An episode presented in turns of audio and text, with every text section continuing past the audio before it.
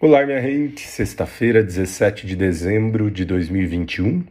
Um dia de lua transitando por Gêmeos, minha gente. Gêmeos é um signo mutável do elemento ar, onde a lua fica cheia na madrugada de sábado para domingo.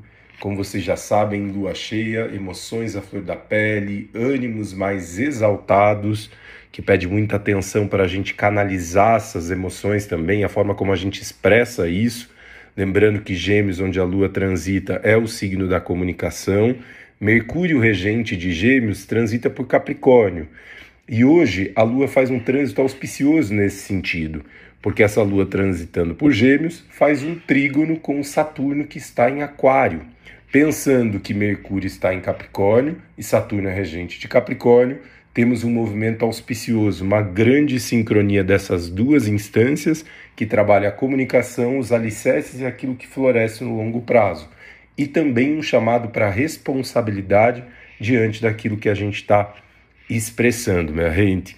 Vale lembrar que a lua cheia da madrugada de sábado para domingo, a lua cheia em Gêmeos, é o ápice energético de uma lunação que começou com um eclipse total do Sol em Sagitário lá no dia 4. Então tem muita coisa vindo para clareza, para que seja resolvida, e é importante a gente acolher isso com muita paciência, com muita consciência, minha gente.